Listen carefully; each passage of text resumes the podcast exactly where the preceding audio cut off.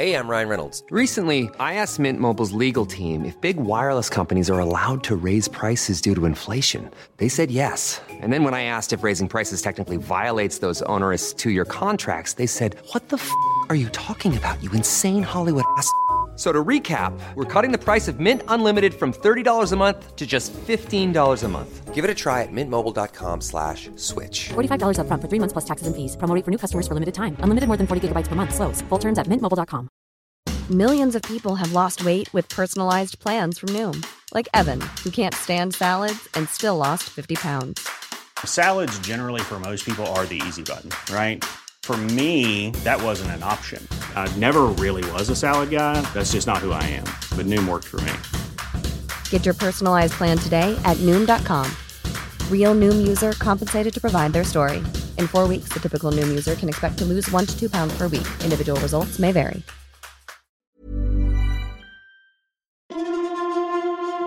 Tilt. Je m'appelle Swan Périssé, je suis influenceuse et humoriste, et ça fait plusieurs années que je parle beaucoup d'écologie. Dans 100% des interviews que je fais, on me demande quand est-ce que j'ai eu un déclic écologique, quand est-ce que ça a fait tilt. Et c'est vrai qu'au moment de s'allumer, une ampoule fait toujours tilt.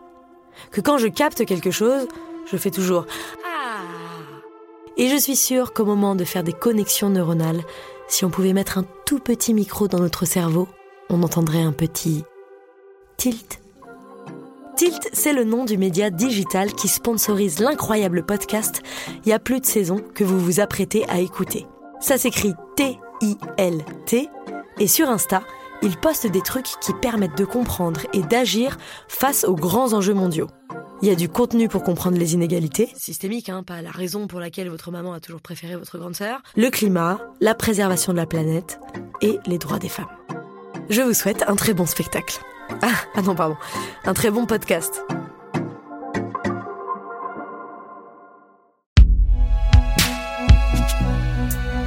Binge audio.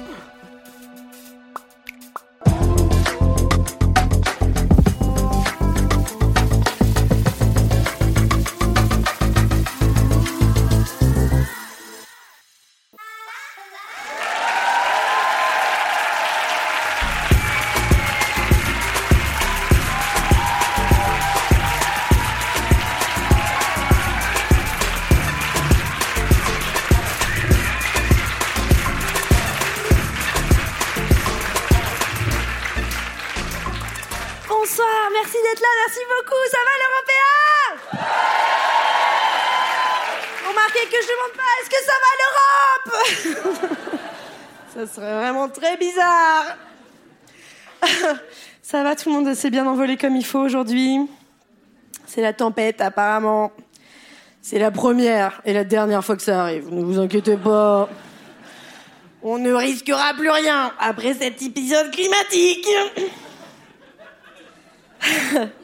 Il y a des écolos dans la salle ce soir? Ah ouais. Est-ce qu'il y a des gens qui sont allés en manif récemment ce soir? Hmm, ça diminue les bruits. Est-ce qu'il y a des gens qui ont été confrontés à des violences policières il n'y a pas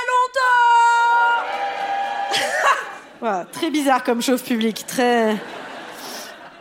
Très bizarre. En ce moment, je, prépare un spectacle de stand-up et je joue mon, spectacle de stand-up qui est donc en rodage dans un théâtre à Paris, place de la République. Et donc, euh, bah vraiment, un jour sur deux, dehors, euh, bah, c'est la révolution. Et il y avait un moment, même pendant les manifestations contre les retraites, il y avait tout le temps la police dehors, les CRS et tout. Et euh, vraiment, à un moment, mon public est rentré euh, comme ça dans la salle et tout le monde avait les larmes aux yeux. Et j'étais là, waouh, c'est l'émotion C'était là, non, les gaz lacrymaux. Et euh, pendant un moment, il y avait même les spectateurs, il y avait les CRS en fait qui bloquaient l'accès à la place de la République. Et donc il y avait les spectateurs qui devaient montrer aux CRS la place pour venir voir mon spectacle. J'imagine trop la scène. Vous connaissez pas Swan Périssé? C'est une humoriste. De gauche. Et parfois, les CRS ne me reconnaissaient pas. Hyper vexant, en fait. Surtout que j'arrête pas de partager leurs vidéos.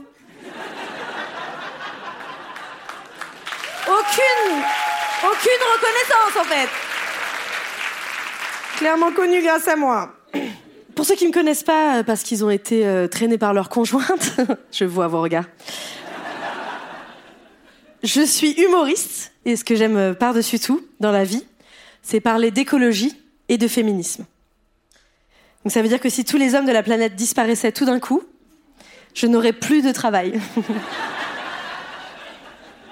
Puisqu'il n'y aurait plus aucun problème. Pour le féminisme, ça paraît évident, mais figurez-vous qu'il n'y aurait pas de problème écolo non plus.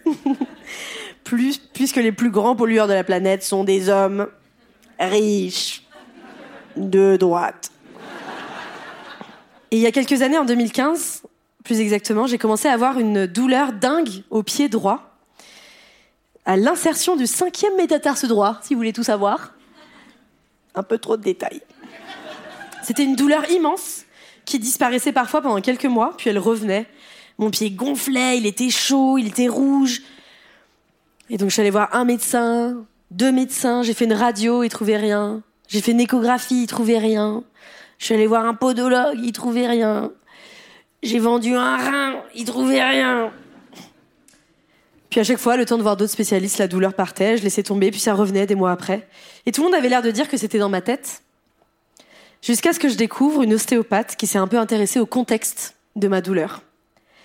À la date à laquelle ma douleur avait commencé, et tout en manipulant mon corps, elle s'est rendue compte que quelques mois avant cette douleur, j'avais été agressée sexuellement et physiquement dans un métro, et qu'en tombant à la suite du coup de poing de mon agresseur, mon pied avait gardé une douleur en lui qui ne pouvait se soigner qu'en soignant le corps, la tête et l'alimentation.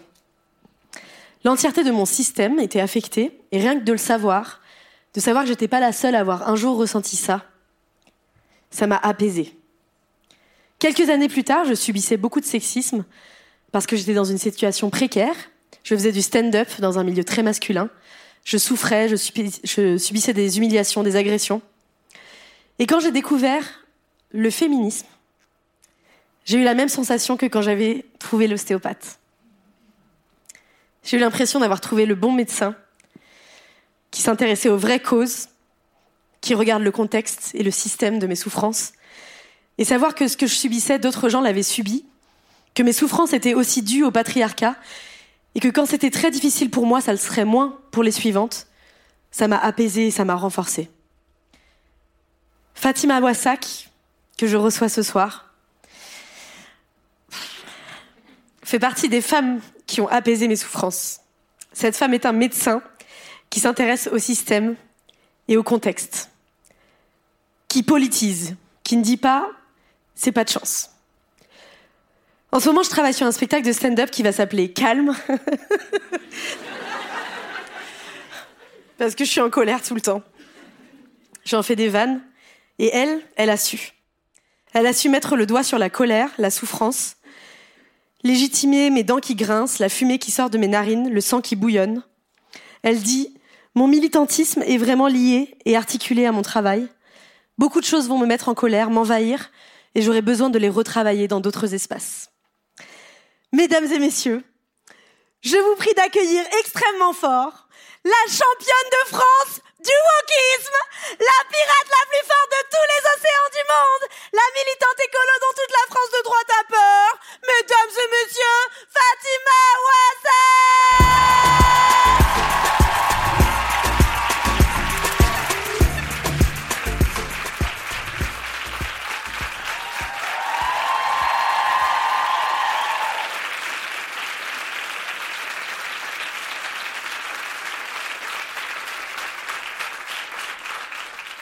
Fatima, bonsoir. Je vais faire un petit euh, portrait de vous. Et vous allez un peu souffrir. C'est une réelle fierté de vous avoir parmi nous, car vous, vous dites des mots qu'on entend trop peu dans les médias. Des mots comme immigration, quartier populaire, islam. Mais sauf que dans votre bouche, ça sonne beaucoup mieux.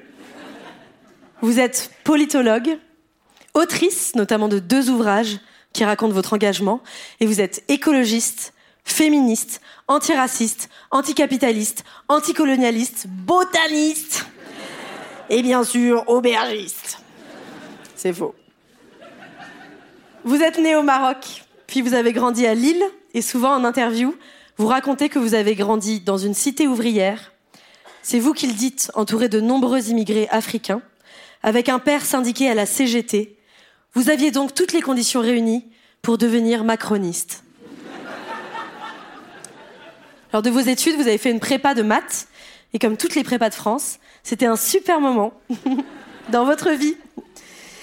Vous avez commencé à avoir une note de moins 24 sur 20. Bonne ambiance. Et ensuite, vous avez eu moins 10. Et une prof vous a dit Continuez, bientôt vous aurez zéro.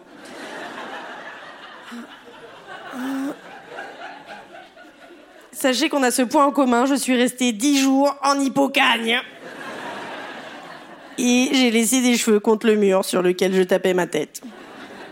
Vous êtes une femme féministe, racisée, musulmane, végétarienne, écolo, anticapitaliste.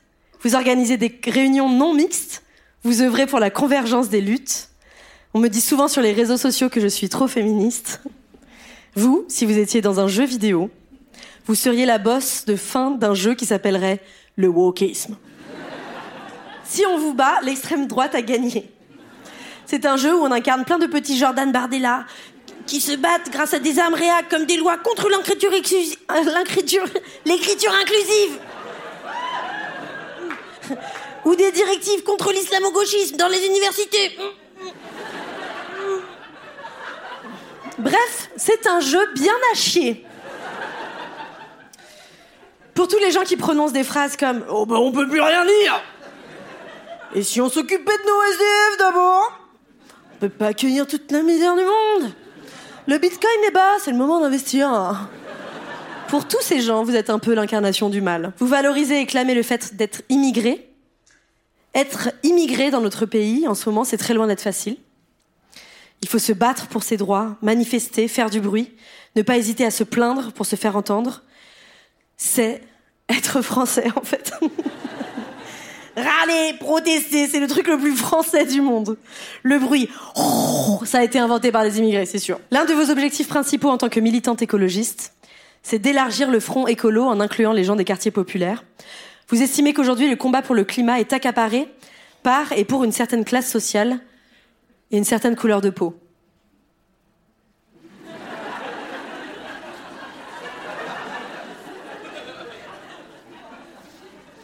Et en regardant la couleur des peaux qui sont là, la couleur de peau des gens qui sont là ce soir, je ne vois pas de quoi vous parlez.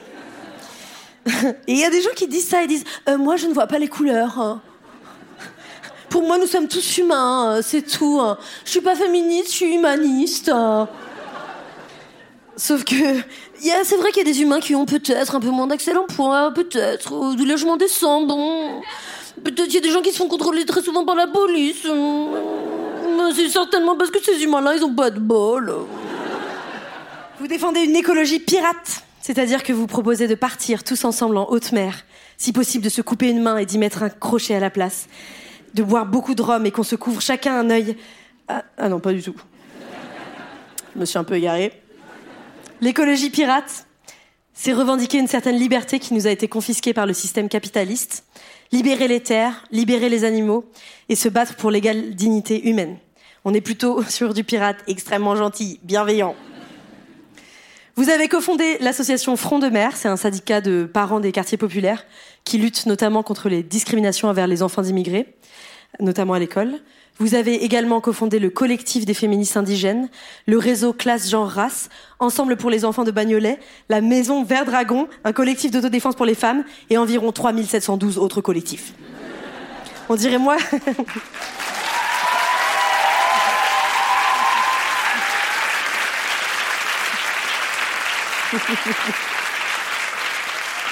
L'un de vos combats phares que vous avez gagné a été de militer pour la mise en place d'un repas végétarien alternatif à la cantine. Bah voilà, c'est gagné. C'est bravo. bravo. Ça vous a pris des mois, des années de lutte. En fait, ça avait l'air aussi compliqué que de convaincre mon tonton Gégé que non. Être végétarien, ça n'est pas être homosexuel. Et puis quoi qu'il en soit, Gégé, devenir végétarien, ça ne ferait pas de mal à ton côlon. Et devenir homosexuel non plus d'ailleurs. Un peu fier, la seule blague qui met du temps à.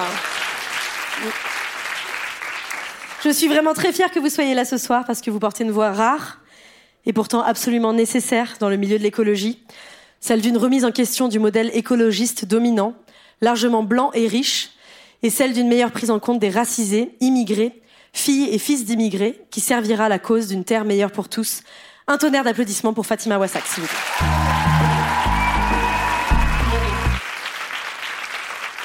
Ça va Fatima? Ça va très bien. J'ai pas dit trop de bêtises? Non, c'était super. Votre euh, dernier livre s'appelle Pour une écologie pirate. Je fais le petit placement de produit. Et nous serons libres. Vous avez choisi le symbole pirate pour la liberté que ça incarne, mais aussi pour ce côté enfantin pour inclure les enfants au projet. Quel est votre pirate préféré au monde? Ça peut être métaphorique. On connaît pas beaucoup de noms de pirates. Ah bah moi, je parle de euh, certains enfants pirates euh, dans le livre. Euh, ce sont les pirates du manga One Piece. Je sais pas si tout le monde connaît ici ce manga. Euh, et il y en a euh, un en particulier que j'adore qui s'appelle Ace. Voilà pour les pour les fans de One Piece. Fatima, ici on s'adresse à un public débutant en écologie. Peut-être pas dans la salle, calmez-vous. Je suis vegan depuis trois ans, ok Calmez-vous. Oui, le tofu bien préparé, ça peut être aussi bon que le poulet frit, c'est bon Oh, Hyper relou. Et dans l'épisode précédent, avec Camille Etienne, on vient juste d'évoquer le fait que l'écologie peut être politique. Vous et moi, on a un point commun, c'est qu'on pense que l'intime est politique et que le privé est politique. Donc, pour, que les gens comprennent, on va commencer par un petit jeu, je pense, direct. Il y a beaucoup de choses euh, qui paraissent totalement innocentes et qui sont, pour moi, l'incarnation du diable, tout simplement. Et vous, c'est pareil. Bon, on traite pas des mêmes thèmes. Vous vous expliquez que la pollution atmosphérique et les violences policières sont connectées. Et moi, je fais des blagues sur mes ex qui ne veulent pas me faire de cunis. Bon. Chacun ses combats. Elle me regarde avec tant de peine. C'est vraiment. Vous avez mal choisi. Vous avez tort. Donc, pour que les gens rentrent bien dedans et comprennent à quel point vous et moi, Fatima, tout est politique, on va commencer par un petit jeu. Je vais dire des thèmes et vous, le public, vous, devez essayer de deviner qui, de Fatima Wassak ou moi-même, a développé une théorie politique dessus. Vous êtes prêts?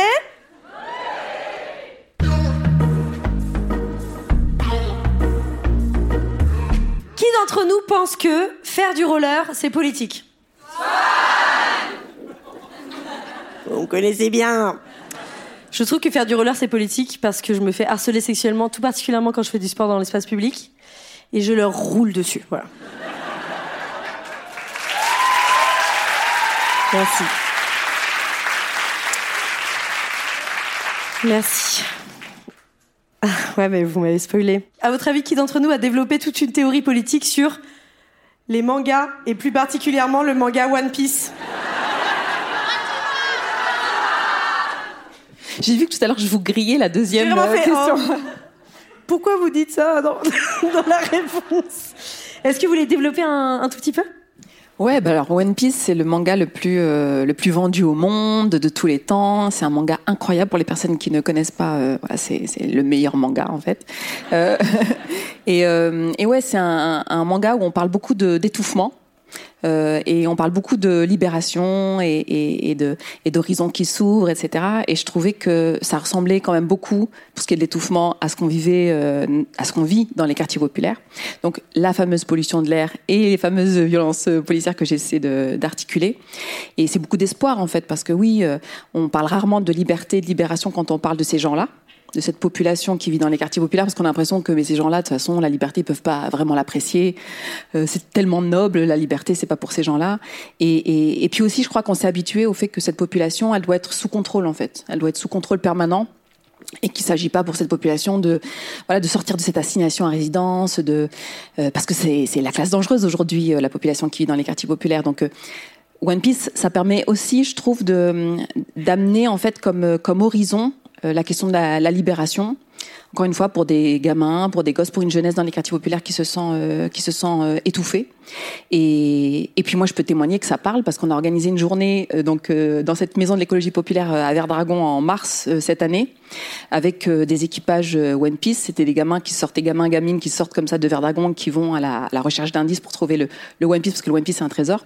Et ça a cartonné quoi. Il y a même voilà, il y a même des enfants qui m'en veulent à mort parce qu'ils n'ont pas pu avoir l'équipage Kaido, l'équipage Big Bomb, l'équipage main. Et, euh, et ouais, ça marche parce que c'est une manière de, de, dire que euh, on veut de l'espace, on veut de, l'espace pour respirer, pour jouer, euh, sans que sans arriver avec un discours euh, d'expert, euh, un discours technique, technocratique. Et quoi de mieux que d'organiser une chasse au trésor avec ses enfants et de dire derrière aux parents, mais vous voyez, regardez, si on, lutte contre la pollution de l'air, c'est pas pour vous faire chier en fait, c'est pour que vos enfants aient plus d'espace pour jouer. Et, ça a très très bien marché. Et donc voilà, donc je peux témoigner du fait que One Piece ça cartonne. voilà, quand on a un projet écologiste. Voilà. Qui d'entre nous pense que mettre des paillettes, c'est politique? Ah, mais c'est trop facile. Euh, oui, je pense que mettre des paillettes, c'est politique. Parce que je pense qu'aujourd'hui, la féminité est dénigrée et que sous prétexte qu'on met deux petits décolletés, des petites paillettes, on peut pas être méga smart. Voilà. Ça m'arrive aussi de faire des discours hyper intenses. Qui entre nous pense que la purée de pois cassés est politique?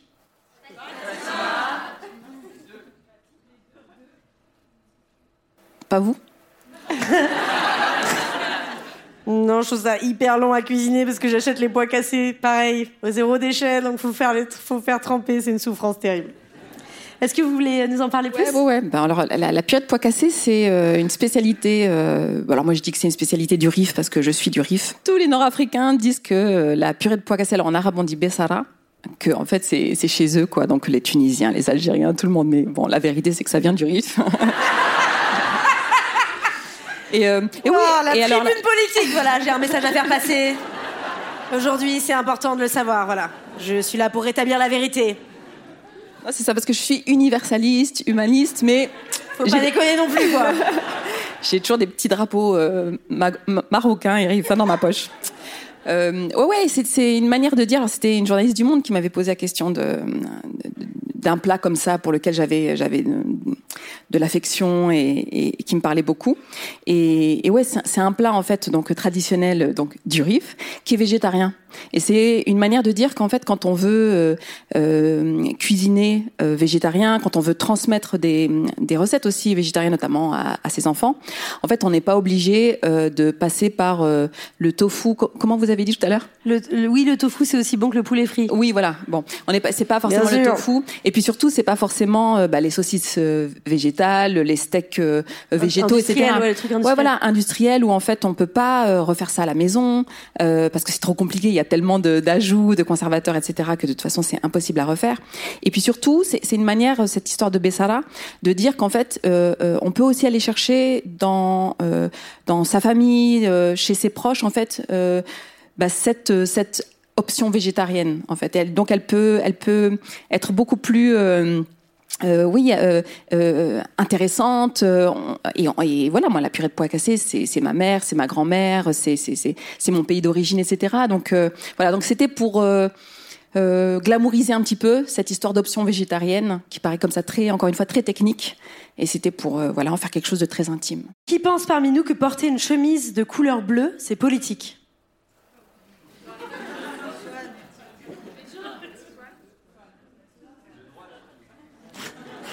J'ai pas demandé la réponse. A quelqu'un qui a dit c'est de droite. Non, en vrai, aucune, aucune d'entre nous ne pense que c'est politique. C'est juste que j'ai vu que vous portiez très souvent euh, des chemises bleues pendant vos interviews. C'est juste que ça vous, ça vous va bien autant, en fait. Ah c'est ouais, tout. Non, super. d'accord, non, d'accord. Et je ne vous demande pas, à votre avis, qui pense que faire des blagues de cul, c'est politique. Merci beaucoup de reconnaître que c'est Fatima. Beaucoup de gens euh, disent que l'écologie, c'est prendre le vélo, manger moins de viande et arrêter le plastique. Bon, il y en a d'autres qui disent qu'il faut arrêter d'envoyer des emails rigolos ou de qu'il faut porter des cols roulés en hiver. Mais bon, il y en a beaucoup qui pensent que c'est comment mieux manger, mieux se chauffer, avoir accès aux espaces verts, aux besoins primaires. Et pour vous, l'écologie, c'est libérer le peuple. Vous dites, c'est parce que nous ne sommes pas libres que le monde brûle, et le monde n'arrêtera de brûler que si nous nous libérons. Aujourd'hui, non seulement les classes populaires souffrent le plus des conséquences du réchauffement climatique, mais en plus, selon vous, leur liberté est compromise.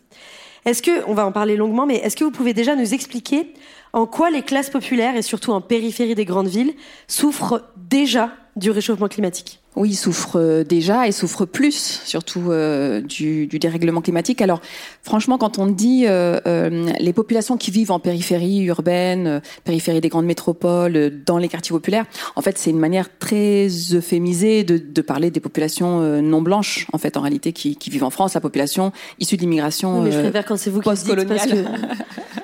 Après, je me fais insulter sur les réseaux sociaux. Non, mais alors, oui, mais de toute façon, les deux, les deux vont ensemble euh, la plupart du temps en France. Hein. La question de la classe, la question du territoire et la question de la race, elles sont, euh, elles sont de fait euh, euh, liées.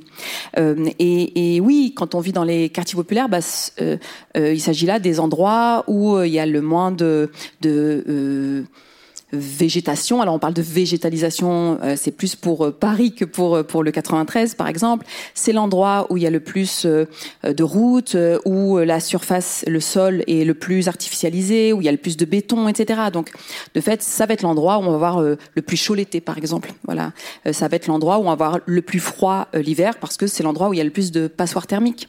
moi, je milite notamment à Bagnolet, donc c'est là où je vis, c'est là où grandissent mes enfants. Bah, il y a un échangeur autoroutier à Bagnolet qui fait que euh, c'est un des endroits en Europe où on respire le moins bien, où il y a le plus d'asthme, où il y a le plus de maladies euh, respiratoires, etc., euh, etc. Donc c'est déjà le lieu où où on où on subit le plus donc le dérèglement climatique. Alors moi, ce que je dis, effectivement, quand je parle de demain et après-demain, et que je dis que donc ça va être pire, c'est je dis que ça va être pire parce que je, je mets ça en lien avec le, le la montée en puissance de l'extrême droite.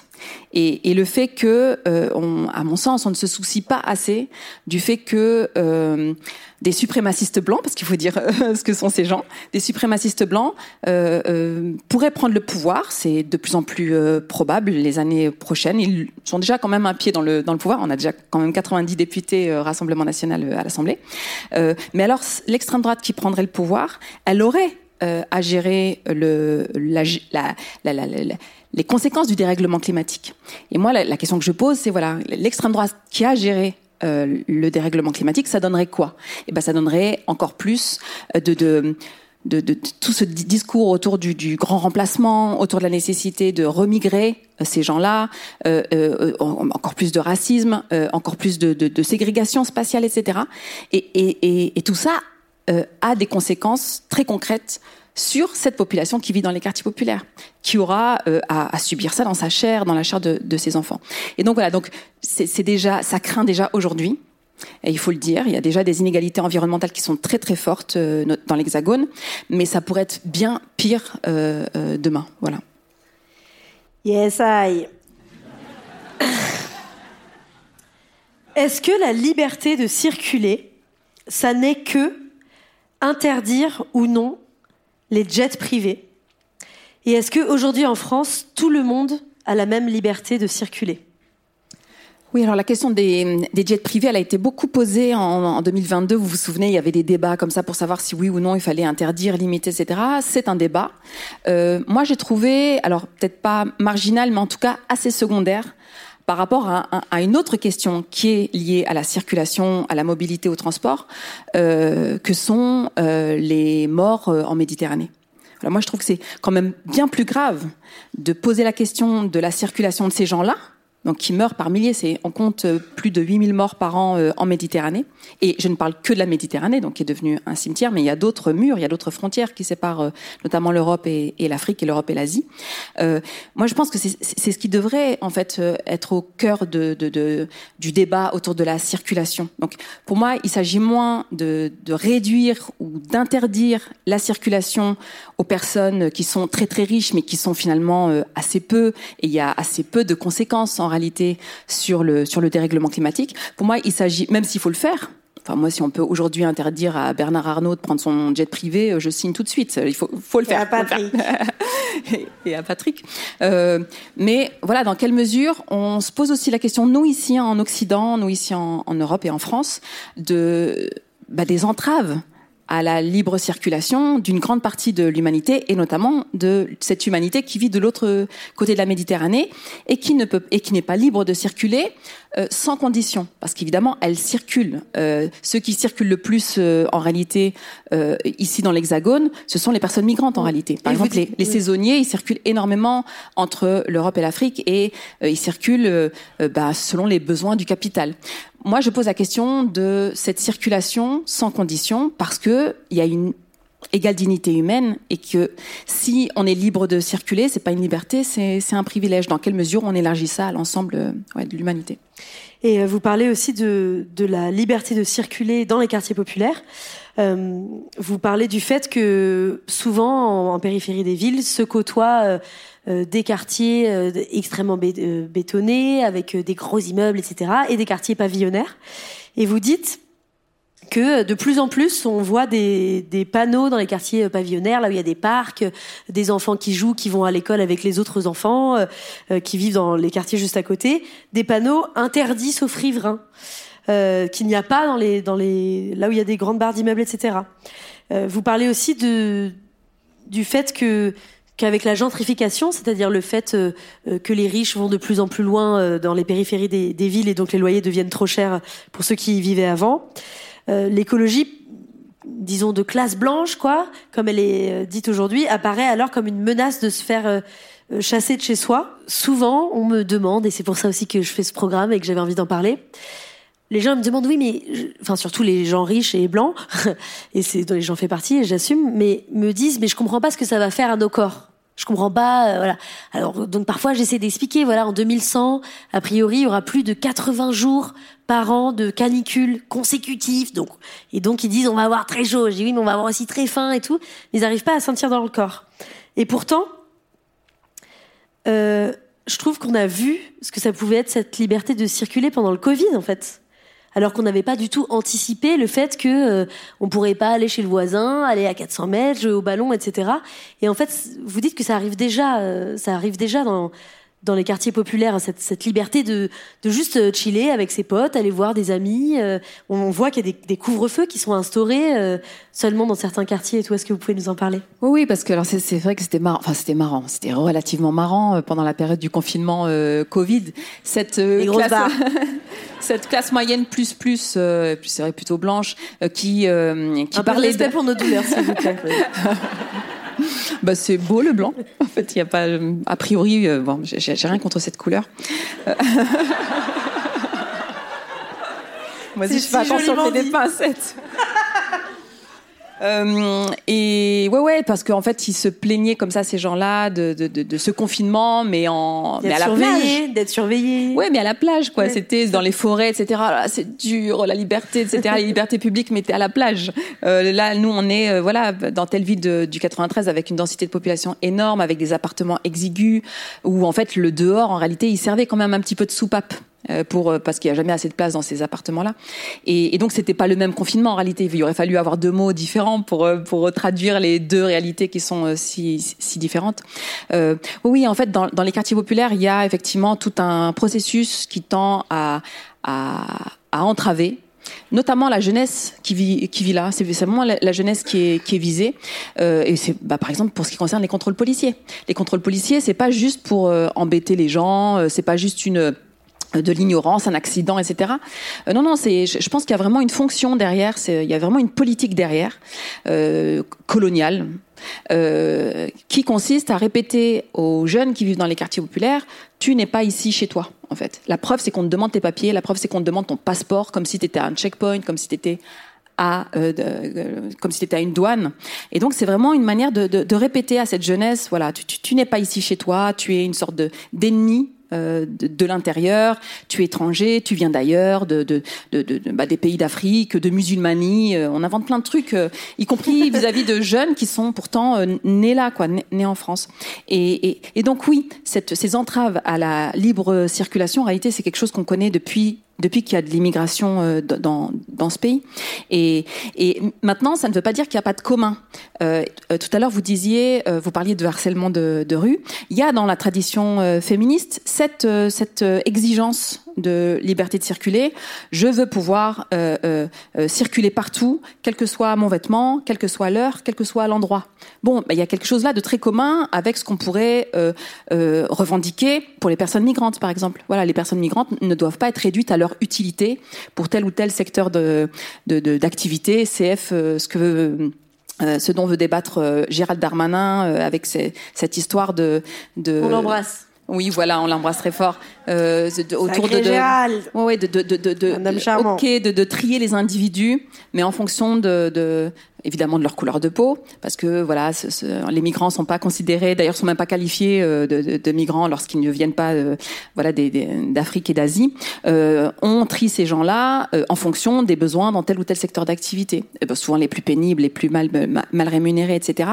Euh, voilà, moi je pose la question de la liberté de circuler pour ces gens-là aussi, comme je la pose en tant que en tant que féministe, comme je la pose aussi en tant que militante des quartiers populaires et donc contre les violences policières. Moi je pense qu'il y a vraiment quelque chose, même dans la lutte contre l'homophobie ou la transphobie, qui s'exprime souvent dans la circulation euh, des corps dans l'espace public.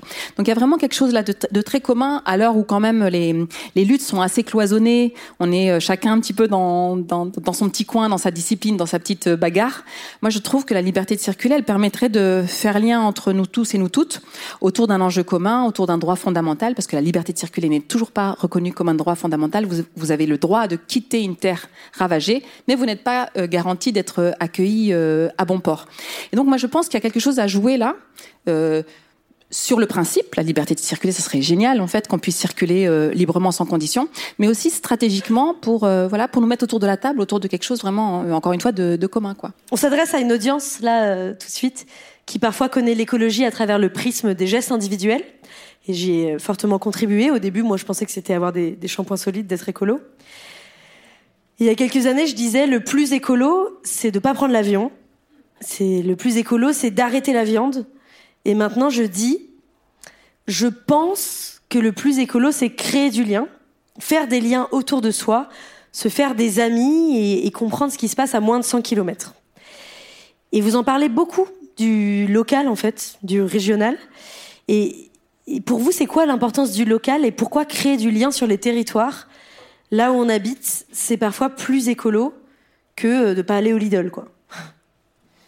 Ouais, bah parce que tout simplement, on a tendance à poser la question euh, écologiste euh, sans poser la question euh, euh, dans un prisme plutôt environnemental, sans poser la question du pouvoir.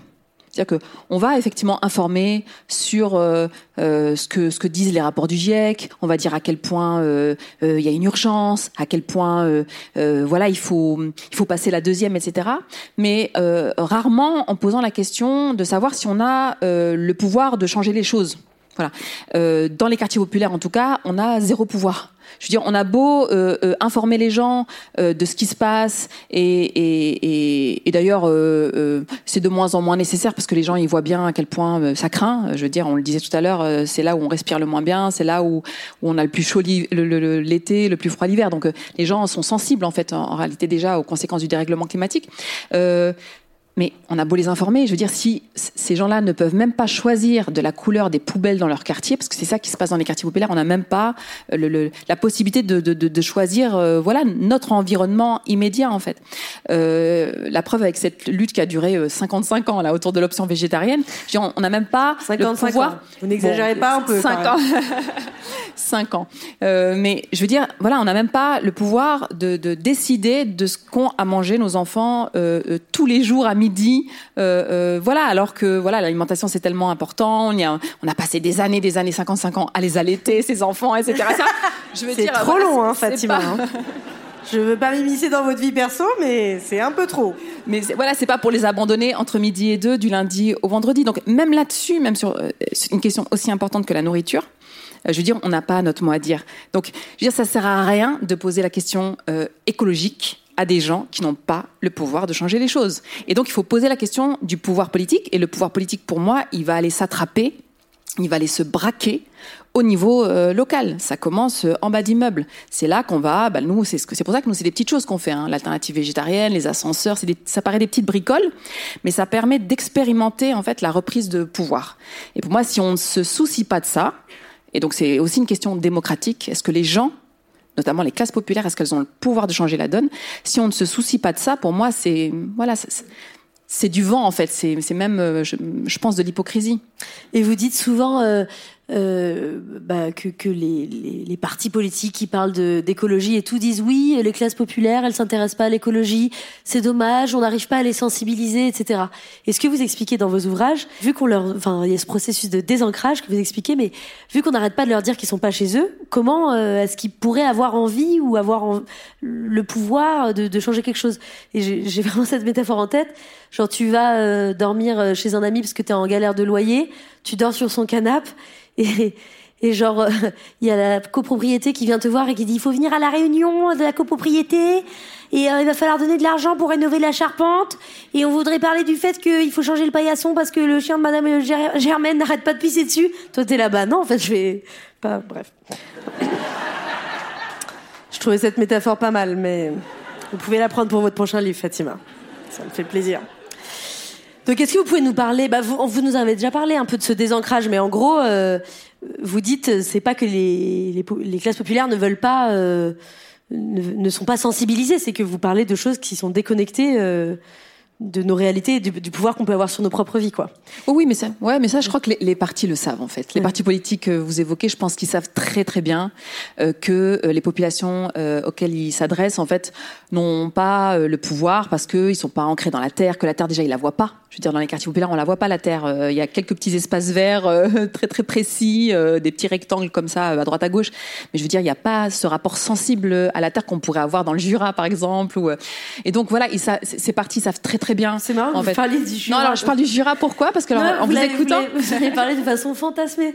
Vous n'avez pas non, dit non. les Alpes. Et alors, alors, vous avez dit le Jura comme. Oui, mais il y a, mais il y a une raison super précise. C'est qu'en réalité. Euh... vous avez une femme de très bon. là-bas. Non, non j'ai passé beaucoup de temps dans le Jura, je vais vous expliquer. Euh, en réalité, l'articulation que je, fais dans, dans, dans, dans l'écologie pirate entre la terre et le pouvoir, euh, bah, j'ai observé ça dans le Jura parce que alors moi j'étais euh, garante pour la Commission nationale du débat public, donc c'est c'est allé super vite. Vous pouvez redire Ouais, Commission nationale du débat public et c'est une institution qui est en charge d'organiser le débat public euh, autour des projets. Bon, que ici je suis sûre vous pourriez qualifier de grands projets inutiles, mais moi j'ai pas le droit parce que je suis neutre.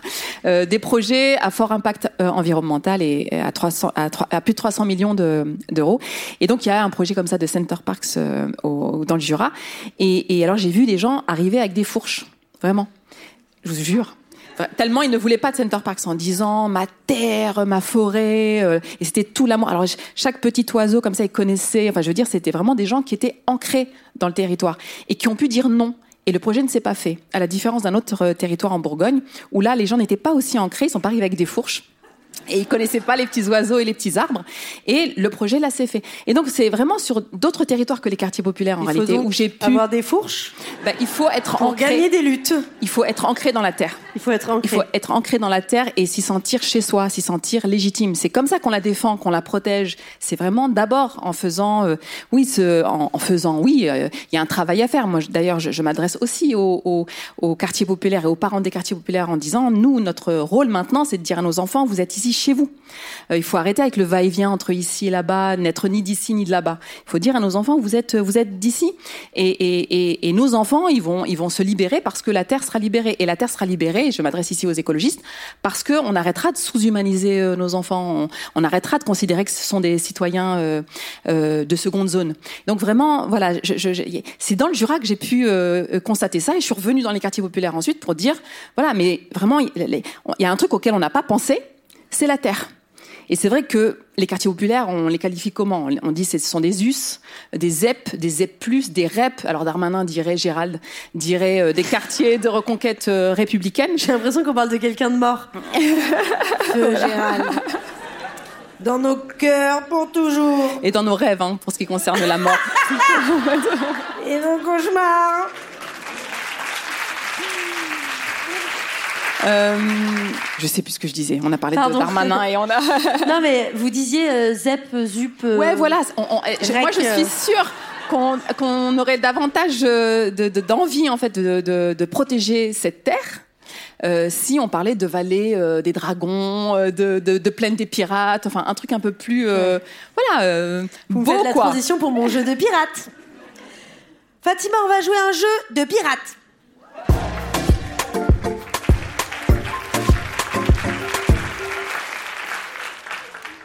Je remontre le livre incroyable. Vous faites souvent référence à la piraterie. Dans votre dernier livre, vous défendez une écologie pirate, à la fois pour son caractère rebelle, stratège collectif, et aussi parce que ça fait rêver les enfants. Si vous le voulez bien, j'aimerais vous proposer un petit jeu qui vient d'être imprimé, dans lequel j'aimerais faire, euh, vous faire participer. Vous êtes chaud? Je vais citer des phrases et vous, me- vous devez me dire s'il s'agit de phrases prononcées par Fatima ou des phrases sorties par des vrais pirates. Il est bien ce jeu, hein On essaye? Deux points, ouvrez les guillemets. On est des vrais canailles. De maudits pirates. Trinquons, mais jolis. Yo ho Il y a des gens qui disent Fatima, hein C'est Jack Sparrow dans Pirates des Caraïbes. Et pas Fatima qui avait un peu abusé de purée de pois fermentée. La piraterie, c'est un projet de résistance qui a comme objectif la libération de la Terre et comme horizon l'égale dignité humaine et la liberté de circuler. Ok, c'était pas la piraterie, c'était l'écologie pirate. C'est une phrase de Fatima, tout à fait. Trop facile. Quiconque déserterait le navire ou son poste d'équipage pendant un combat serait puni de mort à la fourche ou abandonné sur une île déserte. Mais il y a des gens qui disent Fatima, non? Et non, il ne s'agit pas de Fatima Motivant ses troupes avant d'aller rencontrer le directeur de l'école de Bagnolet. C'était un piège C'était le commandement numéro 6 du Code des pirates, écrit par le célèbre pirate Bartholomé Roberts, pas du tout, en 1720. Celui qui a peur de la mort a peur de la vie.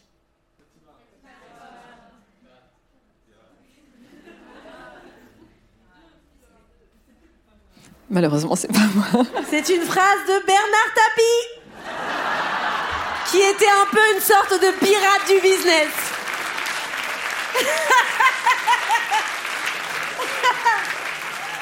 La piraterie, c'est prendre la mer et se libérer des humiliations que l'on vit.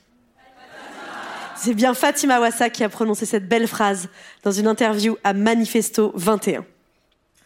La seule différence entre eux et nous, c'est qu'eux volent les pauvres sous couvert de la loi et que nous, nous pillons les riches sous la protection de notre seul courage. Le début, vous étiez un peu là, c'est Fatima, et après vous étiez là, est-ce qu'elle assume autant de voler les riches?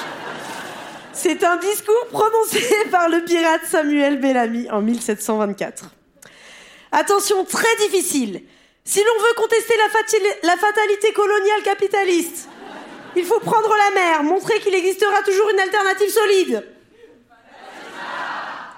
Et oui, c'est bien vous, Fatima, qui avez prononcé cette phrase et non pas Jack Sparrow, malheureusement.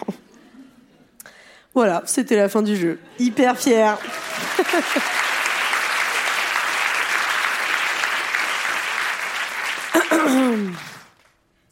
Donc là, c'est un jeu, mais euh, vous répondez sérieusement. Ça s'appelle le jeu de la convergence des luttes. Vous êtes la pro de ça. Vous êtes une fervente défenseuse de la convergence des luttes. La convergence des luttes, c'est trouver des points de convergence. Merci, Swan. J'arrive pas à croire ce que j'ai écrit. Surtout que je suis là, oh là, je suis un génie. Et après, je suis certaine, je suis là, je change tous les mots, j'ai pas compris. C'est trouver des similitudes entre deux combats politiques qui n'ont a priori pas grand-chose à voir. Par exemple, imaginons qu'il y a un groupe euh, qui milite pour que le Nutella soit interdit parce que ça contient de l'huile de, palme. Imaginons, imaginons maintenant qu'il existe un autre groupe de gens qui militent pour faire un régime. Paf, convergence des luttes. Et on voit que je n'ai pas écrit le livre de Fatima Wassak. Et puisque je suis une débutante en politologie, je sais même pas si ça existe ce mot, et peut-être beaucoup de gens ici, sauf le mec qui est vegan depuis trois ans, et que vous aimez les enfants, je vais prendre la voix de ma nièce de 12 ans. On l'embrasse. Elle est avec Gérald. Non, je rigole. Mais non, mais parce qu'elle a du pouvoir politique, voilà, c'est tout. Mais pourquoi vous pensez à la pédophilie directe Est-ce que, euh, est-ce que vous êtes prête? Prête. Alors, ma nièce, elle parle comme ça. Madame Wassak, j'ai vraiment lu le livre et tout, mais j'ai pas tout compris. Donc, est-ce que vous pouvez me dire quel est le point commun entre l'industrie agroalimentaire et le racisme? Parce que dit comme ça, il n'y a aucun rapport. Euh, eh ben, ça part de, du fait que ça part de la, question de la viande. Euh, nous, quand on avait posé la question de l'alternative végétarienne au début, euh, donc c'était 2016, euh, ce qu'on nous opposait, c'est cet argument autour de la nécessité pour les pauvres, pour la classe ouvrière de manger de la viande parce que c'est des gens qui n'ont pas de viande chez eux et donc il fallait de la viande à la cantine, etc. Et, euh, et déjà à l'époque, il y avait des études qui montraient que, en fait, en réalité, ceux et celles qui consomment euh, en France le plus de viande, euh, c'est, euh, ce sont les classes populaires et pas les classes euh, moyennes supérieures. De la même manière, les personnes qui mangent le plus de produits transformés, industriels, etc., ce sont pas les classes moyennes supérieures ce sont les classes, les classes populaires. Les personnes qui cuisinent le plus, on pourrait penser euh, aux femmes au foyer des classes, euh, des classes populaires. Les personnes qui cuisinent le plus sont les classes moyennes supérieures aujourd'hui et pas les classes, les classes euh, euh, populaires. Parce qu'il faut du temps, parce qu'il faut de la place, parce qu'il faut aussi un peu d'énergie et de santé mentale en fait pour rentrer chez soi euh, après le travail, cuisiner, Couper etc. les oignons. Voilà. Et, tout ça, ça demande pas simplement de, l'argent, ça demande encore une fois du confort en fait, euh, en réalité. Ce que n'ont pas les, les, les classes populaires. Et donc, oui, euh, euh, les classes populaires consomment le plus de sucre, le plus de produits euh, euh, transformés, le plus de produits industriels, etc. Euh, et donc l'industrie agroalimentaire, quand on dit qu'elle est néfaste euh, vis-à-vis de la, la, la- pour la population, c'est pas pour pour toute la population. En réalité, les populations qui sont le plus ciblées, ce sont ce sont les, les classes populaires. Et comme j'ai dit tout à l'heure, les classes ouvrières, les classes populaires aujourd'hui en France, ben ce sont quand même pour grande partie les populations qui vivent dans les dans les quartiers populaires et donc et pour grande partie donc des populations non blanches. Voilà aussi le lien avec euh, avec le, le racisme. On sait que euh, voilà les enfants des classes euh, des classes populaires notamment euh, consomment le plus de sucre euh, et, et, et le sucre c'est je sais pas si tout le monde est au courant ici Bon. euh, c'est une drogue et euh, on en met partout et on en met de plus en plus partout. On en met notamment pour camoufler ces, ces, ces cadavres d'animaux qu'on a qu'on a torturés. C'est tout ce qui est ketchup, chapelure. C'est incroyable Bah de, de sourire à ce moment-là. bah oui, non mais c'est bon, C'est très astucieux. le, le font très la très bien. viande, la viande industrielle aujourd'hui, c'est quoi? C'est des cordons bleus, donc c'est des cadavres d'animaux qui ont été euh, Et puis pour que ça passe, pour qu'on puisse consommer ça tranquillement, eh ben on recouvre de sucre, quoi. Donc encore une fois, chapelure, mayonnaise, ketchup, on met du sucre partout, et c'est et on en met encore une fois, euh, notamment pour les plus petits, pour euh, voilà, pour les pour les Les tenir en fait. ouais. Et pour moi, oui, je, je pense que c'est une manière de coloniser ces corps-là. Donc euh, face à l'industrie agroalimentaire, on n'est pas tous pas tous et tout égaux. Les personnes racisées notamment et les personnes pauvres sont encore plus victimes. Voilà le lien que je ferai auprès de la nièce en question. Merci Madame Wassak, j'ai tout compris. Moi, je voudrais savoir en fait, euh, dans votre livre pour une écologie pirate, je fais un placement de produit parce que ma tante elle m'a appris elle est influenceuse. Pour une écologie pirate et nous serons libres, édition la découverte. Dans votre livre, vous faites un lien entre le traitement d'un immigré et d'un arbre. Vous pouvez m'expliquer parce que là, pour moi, il y a R. Oui, c'est la question de, de la mise au travail et de la mise en utilité. Euh, alors, c'était moins pour parler des arbres que pour parler de, des, de ces humains qu'on qualifie donc de, de migrants. Euh, mais alors, le, commun, c'est euh, de ne les traiter, de ne les considérer. Euh, euh, les arbres comme, euh, j'allais dire les arabes, comme les, je J'ai vais le pas- dire. j'ai rien. C'est pas. à une lettre près. Non, les, les, les personnes qu'on qualifie donc de, de migrants, c'est en fait de ne les considérer que au regard de ce qu'ils apportent en fait, et, et, et donc au regard de leur utilité. J'ai je l'ai dit tout à l'heure, hein, la- le projet de loi Darmanin sur l'immigration, c'est ça, c'est de dire en fait le rapport que l'on doit avoir aux personnes migrantes, à ces personnes-là, euh, c'est un rapport euh, utilitariste. Euh, Est-ce que ces gens-là sont utiles pour le capital, pour tel ou tel secteur d'activité? De la même manière, c'est le rapport qu'on a à ce vivant-là, donc les arbres. Il faut qu'ils soient utiles pour réparer ce que on a causé, et voilà pour pour pour essayer de compenser en fait euh, tout le, le, le, dérèglement climatique dont on est nous nous coupables. Enfin nous, c'est un, je généralise beaucoup. Hein, tout le monde n'est pas responsable de la même manière. mais c'est aussi le rapport qu'on a dans les bergeries aux petites chèvres. Alors il y a une bergerie, il y avait une, il y a toujours une bergerie, bergerie à, à Bagnolet. Le rapport qu'on a à ces chèvres, c'est la même, c'est la même chose. Il faut égayer comme ça ces enfants qui sont emmurés, qui vivent dans du béton, et donc les chèvres sont elles aussi mises au travail. Elles ne sont euh, appréhendées qu'au travers de leur utilité. Voilà un peu le lien qui existe entre les chèvres, les arbres. Donc j'ai ajouté même un item les chèvres, les arbres et les, et les migrants et les personnes migrantes. Merci Madame Wassac. J'ai essayé de comprendre, euh, mais c'est chaud de ouf. Vous faites le lien, c'est pas moi, c'est Madame Wassac, entre la pollution qui étouffe et la police qui étouffe. C'est hyper glauque, mais est-ce que vous pouvez expliquer SVP euh, Et ben alors il y en a un qui a, qui a fait le lien. Euh, et je crois qu'il l'a fait exprès, euh, parce que ça participe du harcèlement euh, moral, psychique euh, vis-à-vis des populations euh, non blanches.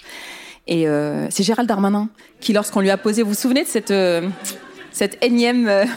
en fait, on lui avait posé la question des, des, violences policières et il avait dit alors moi, quand j'entends parler de violences policières, j'étouffe. Et je pense qu'il avait fait exprès pour euh, ouais ouais pour appuyer là où ça fait mal. Et c'était euh, peu de temps après euh, la mort de George Floyd, ouais. absolument. Et, euh, et les manifestations euh, organisées par le comité d'Amash, je sais plus, je crois que c'était en 2021. oui oui, il y a un lien. Donc c'est c'est déjà dans les mots d'ordre. Il y a une tradition dans la lutte contre les violences policières en France et, et, et ailleurs où on lutte contre les violences policières, c'est de dire qu'on veut respirer. Voilà, on veut respirer. Euh, c'est très précisément euh, pour lutter contre des techniques euh, d'immobilisation euh, policière, le plaquage ventral notamment, la clé d'étranglement. Donc c'est pour dire, par exemple, euh, je, le disais à l'instant, euh, Adama Traoré, il est mort sous le poids de trois gendarmes. Il est mort asphyxié dans le cadre d'une intervention policière sous le poids de trois gendarmes. On, pense aussi à Cédric Chouvia. Il y a dans, l'histoire des violences policières des individus qui sont morts asphyxiés. Un des mots d'ordre, c'est de dire, voilà, on, on veut respirer. Euh, et alors, il y a un lien, évidemment, avec la cause euh, écologiste, c'est la, la, la, lutte contre la pollution de l'air. Alors, ça paraît comme ça assez artificiel. Donc là, je m'adresse à la nièce c'est que ça paraît un peu tiré par les cheveux, mais en réalité, si on se met à la place, mais non, Aussi. alors alors justement, c'est pas une métaphore parce que pardon, madame, lorsqu'on lorsqu'on euh, lorsqu'on vit euh, en face d'un échangeur autoroutier, qu'on a des enfants, c'est pas une métaphore parce que euh, il y a beaucoup de parents, de mères en particulier dans les quartiers populaires, qui ont autant peur pour leurs enfants euh, concernant euh, les violences policières que concernant la pollution de la pollution de l'air. Et c'est pas euh, encore une fois c'est pas artificiel. Je veux dire moi je connais plein de gens qui vivent dans les quartiers populaires qui veulent partir des quartiers parce que leurs enfants respirent mal. Voilà. Mais aussi parce que voilà leurs enfants sont contrôlés par la police sans forcément d'ailleurs être tués ou même blessés hein, mais juste humilié. Et donc, il y a, une lutte peut-être commune à, aller chercher. Alors après, oui, il y a stratégiquement, parce que je suis militante euh, politique et que j'essaie de travailler avec d'autres militants euh, euh, sur des causes communes, il y a un lien aussi à faire pour organiser en 2020 une marche Génération Adama, Génération Climat, on veut respirer. Et pour dire, voilà, on a, on a donc cette fameuse convergence des luttes, on a une lutte commune à mener et on ne sortira les uns les unes et les autres que si on arrive à se mettre sur un, sur un front commun. Donc c'est aussi aussi pour cette raison-là que j'ai articulé euh, ces, deux, ces deux luttes autour de ce mot d'ordre euh, On veut respirer. Incroyable, bravo.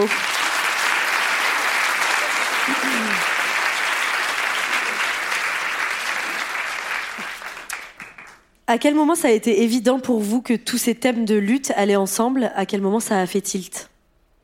Vous n'avez plus votre voix de. Elle m'a Ah non, j'ai changé. Je suis une adulte. Pardon à quel moment ça a fait tilt? Non, c'est hum, en fait, c'est pas simplement un, un travail euh, théorique, intellectuel, euh, d'écriture par exemple. C'est vraiment sur le terrain en fait. C'est vraiment sur le terrain des luttes où vraiment il y a une urgence. Et ça, alors là, on, on, est bien et on sourit, et on est en bonne compagnie.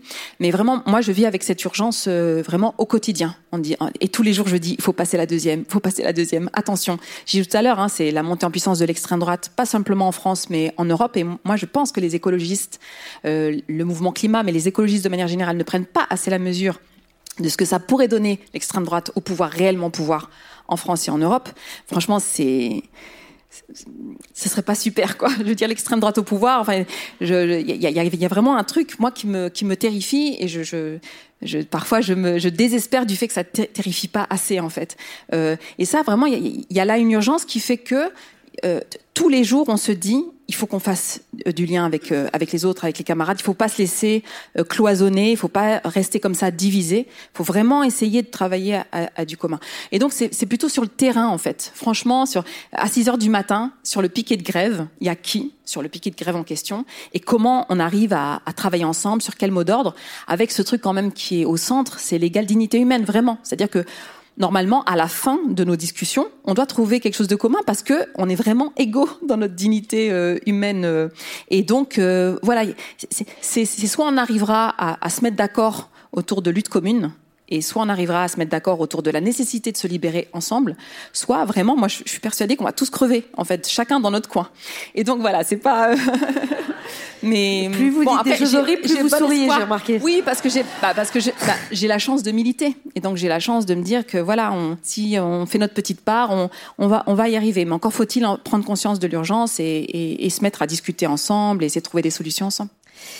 Merci. Deux dernières petites questions, enfin immenses, parce que je voudrais en parler des heures avec vous, mais moi je vais boire un verre avec elle après.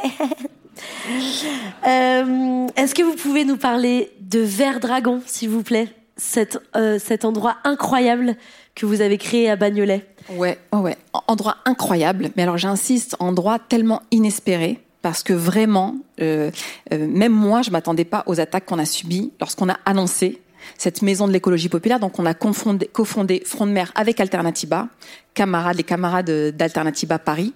Euh, moi, je pensais qu'après cette histoire d'alternative végétarienne qu'on a donc réussi à obtenir au bout de 55 ans, mais bon, ça a paru 55 ans, c'était que 5 ans, mais ça paraissait super long comme on avait eu cette victoire, moi je me suis dit c'est bon, on va euh, annoncer que euh, on ouvre une maison de l'écologie populaire, euh, au moins la gauche, les écologistes, etc. vont nous applaudir en nous disant mais allez-y, on est avec vous, etc. Super. Ça n'a pas du tout été le cas. On a eu vraiment tout le monde, tout le monde sur le dos, notamment la gauche. Hein notamment la gauche, mais et c'est ça qui est le plus choquant en fait. C'est tu, bon, on se dit euh, la, droite, l'extrême droite, le macronisme, etc. Ils font leur boulot en fait en réalité. Euh, normalement, les camarades euh, interdire les maisons de l'écologie populaire. Voilà, c'est à ça que ça sert l'extrême droite, c'est empêcher. Ça qu'on a voté pour eux, donc. Euh. Bah non, non, mais l'extrême droite, elle sert à ça. De toute façon, elle sert à, à empêcher les Noirs et les Arabes de, de, de vivre quoi, de, de et d'être d'être légitime, d'être heureux, etc. Donc l'extrême droite fait son travail. Voilà, là où c'est le plus étonnant, effectivement, c'est c'est la gauche. Vous, et, vous avez ouvert une maison d'écologie populaire dans un local de 900 mètres carrés. Alors, pas 900. Pardon. Parce que, alors, justement, ouais, attention, faut être super précise. Pardon. Parce que, alors, moi, je disais 1000. Parce que alors j'arrondis, bah, c'est ma petite exagération méditerranéenne depuis le début là. Donc moi j'arrondissais à 1000, 1000 mètres carrés et en, en, en en, en, me vantant, hein, enfin en vantant le travail qu'on a fait, en disant on a réussi à récupérer 1000 mètres carrés. Moi aussi, si j'avais 1000 mètres carrés, je bah serais, je serais pas en train de faire un spectacle. Non. Vous dire. Et puis alors c'est pas c'est pas n'importe quel 1000 mètres carrés, c'est 1000 mètres carrés pour euh, mener un projet antiraciste.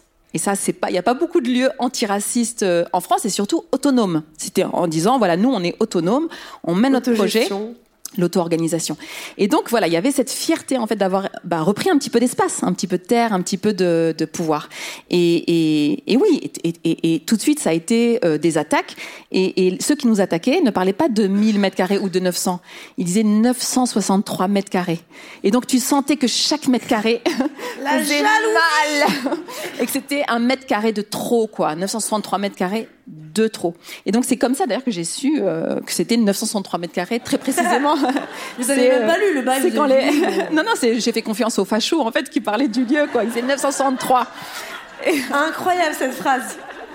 J'ai fait confiance euh, sur leur, euh, leur, précision dès, lors qu'il s'agit de terre, euh, de terre qu'il faut. Vous avez appris des choses sur votre lieu. Bah, bien sûr. En fait, et, et, ouais, donc c'est un lieu vraiment qui est. C'est pour ça que je, je parlais de, de lieux presque miraculeux. Ouais. mais alors, mais c'est ça qui se passe en fait. En réalité, c'est ça le plus important. C'est et moi, c'est ça que je dis en fait aux camarades qui veulent comme ça ouvrir des lieux autonomes où on fait de l'auto-organisation, mais encore une fois des lieux antiracistes. Et c'est ça qui fait mal aujourd'hui en France. On peut ouvrir des lieux féministes, des lieux écologistes. Il n'y a pas de problème. Même anticapitalistes, on peut. Non, non. Ce qui fait mal aujourd'hui en France, c'est vraiment l'antiracisme. Et donc oui, moi je dis en priorité que c'est que c'est un combat déjà en soi d'ouvrir un lieu. En fait, en réalité, quand on ressemble à des gens, euh, quand on ressemble à, bah, moi en fait précisément, donc euh, des personnes musulmanes, des, femmes aussi, euh, des personnes racisées et, que et que c'est la première la première des luttes et la plus importante parce qu'une fois que vous avez le lieu, après tout est facile. Une fois que vous l'avez braqué, que vous avez tenu contre les attaques. Nous, on a 15 000 projets en fait dans les tiroirs. Ben, il y a cette chasse au trésor dont je parlais, mais il y a, euh, on a organisé par exemple des conférences euh, euh, qui s'appelaient le GIEC pour tout le monde. C'est incroyable de faire, pardon, de se battre contre l'extrême droite, la gauche, la droite, et dire on va faire une chasse au trésor. Il y a quoi? Non, parce que c'est ça, c'est qu'en fait ces gens, ils pensent que nous, euh, notre projet dans la vie, euh, et, et que c'est pour ça qu'on se lève le matin, c'est euh, d'islamiser la France et l'Europe et le monde en fait, c'est d'imposer la charia, etc. Et, et avec les années, en fait, on montre que, eh non, en fait, nous, on veut juste euh, l'alternative végétale. Nous, c'est la bouffe, euh, c'est les chasses au trésor, c'est pas le grand soir, quoi. C'est pas la révolution, c'est pas un truc. Mais mais c'est aussi pour nous humaniser, en fait. C'est aussi pour pour normaliser ce que l'on a à faire. Nous, on veut juste s'occuper de nos enfants, en fait. On veut juste que nos enfants soient bien, qu'ils puissent s'amuser, qu'ils puissent se jouer, qu'ils puissent être euh, libres, qu'ils puissent o- respirer autre chose que l'air de, des échangeurs autoroutiers.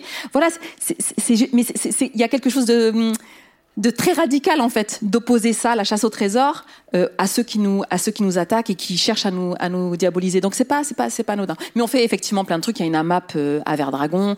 Il y a euh, euh, plusieurs résidences d'artistes parce que la question artistique, la question culturelle est très très importante pour nous. On pense que c'est aussi comme ça que doit que doit passer le, le, message. Et, ouais, ça fait trois ans. On va fêter les trois ans en janvier. Bravo. Vert dragon, mesdames et messieurs.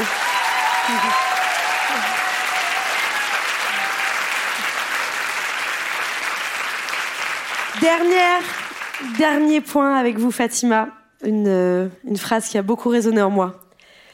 Vous dites, en parlant de notamment la, la création de, de Vert Dragon, on ne peut pas perdre. Dès lors qu'on lance un projet de protection du vivant, de libération de la terre, autour de la liberté, de l'émancipation, on ne peut pas perdre. Il faut s'y mettre.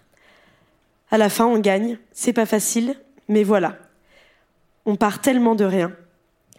Ça veut dire quoi gagner? Je, je, je sais même pas si c'est moi qui ai employé ces phrases. euh, Ouais, ouais, ok, d'accord. Non, non, mais je, je fais confiance. Vous avez cassé mon ça, me émotion paraît, hein. ça me paraît très abstrait, très large par rapport à ce que. Non, non. C'est pas je- moi qui étais abstraite là. hein. Peut-être j'ai un peu exagéré. Non, non, moi je parle des enfants en fait. Moi je dis on peut pas Peut-être perdre. vous parliez d'une partie de Monopoly, genre je ne perdrai jamais. Mais moi j'ai un peu interprété. Non, genre. alors pour reparler de Verdragon, euh, c'est vrai que quand ça a attaqué sec, euh, franchement, voilà, on a failli perdre le lieu, etc. Euh, mais en réalité, au fond de moi, au fond de nous, on se disait, mais de toute façon, ils peuvent monter au ciel et descendre, euh, et nous chasserons jamais d'ici, parce que même si ils dénoncent le bail, euh, qui était un bail précaire, même si, en fait, on, on bougera pas de là, parce qu'on est là pour nos enfants. Vous voyez, donc c'est plus précis que la libération de la Terre, de la planète, etc. C'est vraiment les enfants qu'on a euh, aujourd'hui, en fait. Mon fils, ma fille, euh, les fils et, et les filles des, des, des, des- des camarades, des copines.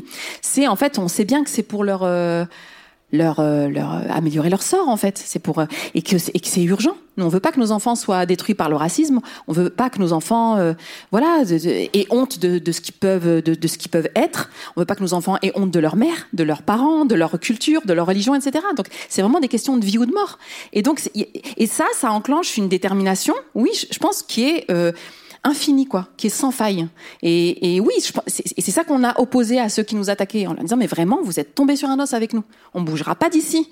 Euh, Il y avait de leur part euh, la volonté de nous chasser, vraiment. Alors moi dans mon livre je parle de hogra. Je sais pas si tout le monde euh, sait ce que ça veut dire. C'est un mot arabe. Bon voilà, il y a quelques personnes qui Il y a connaissent. une personne arabe. Non, hein, parce que alors- C'est celle qui vient de Rif. Je préfère euh, être transparente avec Pas les gens du riz, parce que la vidéo. parce que alors le mot hogra c'est un mot qu'on utilise dans le dans le monde arabe de manière générale, c'est dire le, le et c'est pas c'est- on peut pas traduire ce mot. C'est vraiment pour dire l'humiliation totale de l'institution vis-à-vis de l'in- l'individu et l'institution euh, qui cherche à, à à- à faire passer sous terre l'individu qui cherche à, à- à l'humilier et, et, et comme pour lui faire comprendre que son sort ne s'améliorera jamais. Et le sort de ses enfants et de ses petits enfants ça, ça, c'est comme ça c'est éternel. Voilà c'est un, un, un sous-humain. Et, et, et, moi je pense que les personnes qui voulaient nous chasser de Verdragon c'est des personnes qui voulaient nous faire la hogra comme on dit. Beaucoup dans les quartiers parce que là pour le coup le mot il est vraiment très connu dans les quartiers.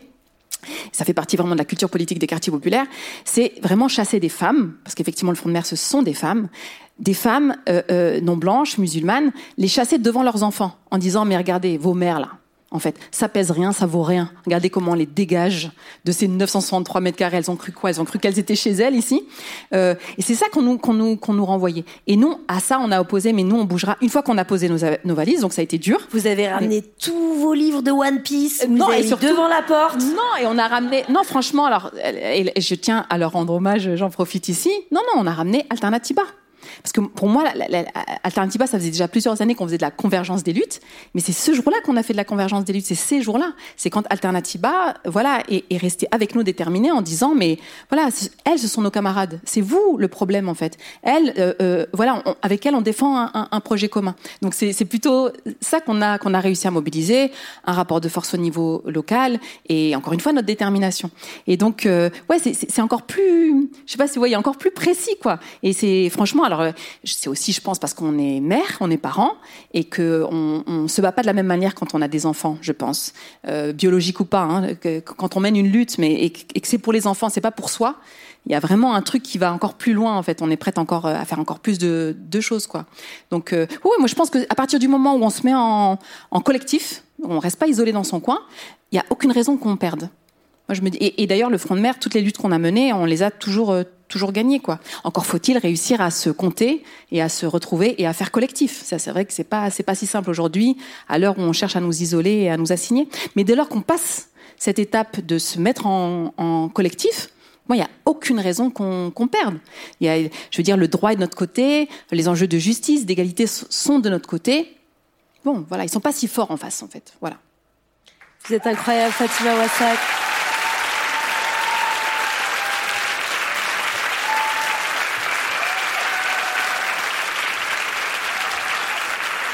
Fatima, vous ne savez pas, vous ne savez pas, Fatima, comment je finis euh, traditionnellement le podcast.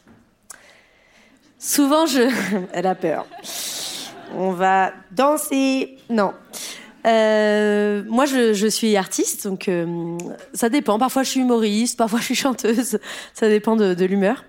Et je me suis rendu compte qu'il y avait un, truc qu'on pourrait toujours faire euh, tous et toutes ensemble, Euh, quoi qu'il arrive, même s'il y a plus de, de sonos, euh, même s'il y a l'extrême droite au pouvoir. je me suis rendu compte qu'on pourrait tous toujours chanter. Et donc, on va chanter si vous êtes d'accord. Et le public aussi.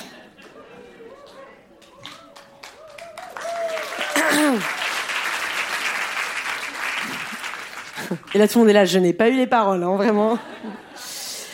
Euh, on va improviser une petite chanson. Je n'ai absolument rien préparé. Et euh, on va tous et toutes chanter.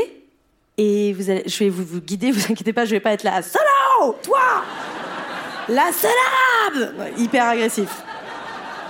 Excusez-moi. Et voilà, il y a toujours un truc qui part en couille. Il reste deux minutes d'émission. Euh, non, non, je vais, vous guider pour chanter. C'est improvisé total, ok?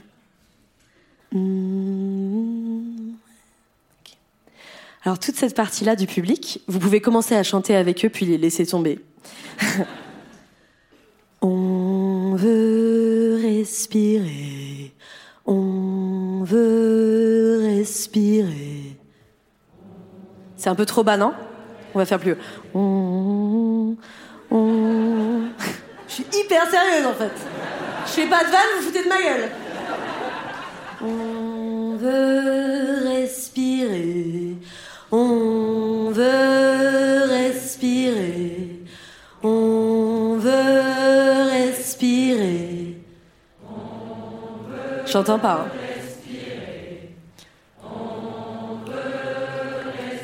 Ok, juste ce côté-là. Plus fort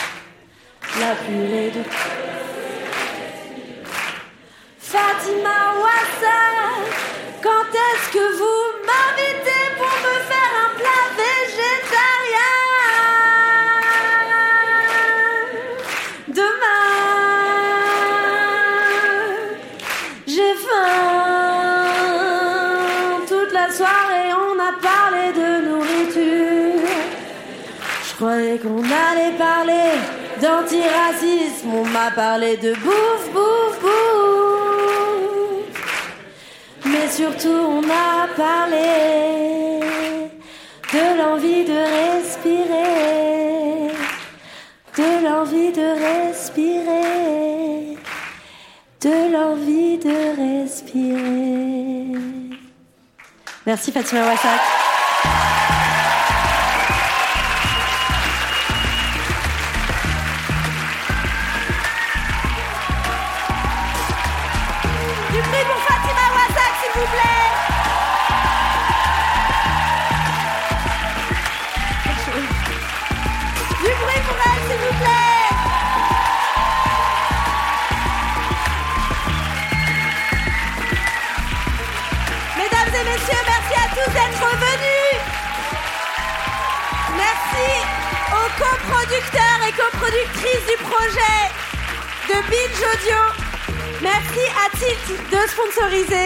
Ce programme.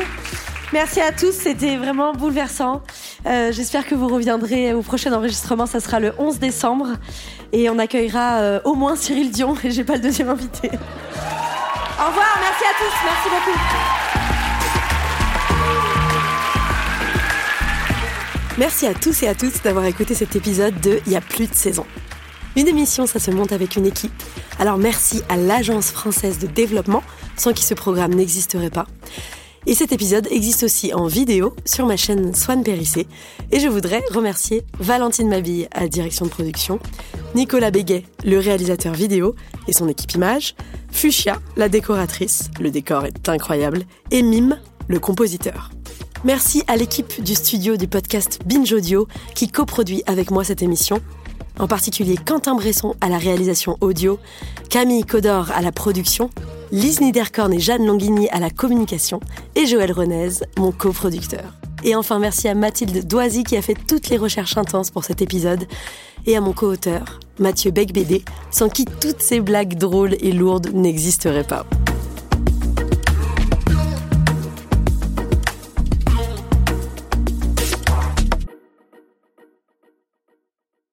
Merci encore à Tilt d'avoir permis la réalisation de ce super podcast vidéo spectacle. Il y a plus de saison. N'oubliez pas de vous abonner au compte Instagram de Tilt officiel. Ça s'écrit T-I-L-T-du-bas officiel avec un seul L à la fin et pas de E pour apprendre plein de choses.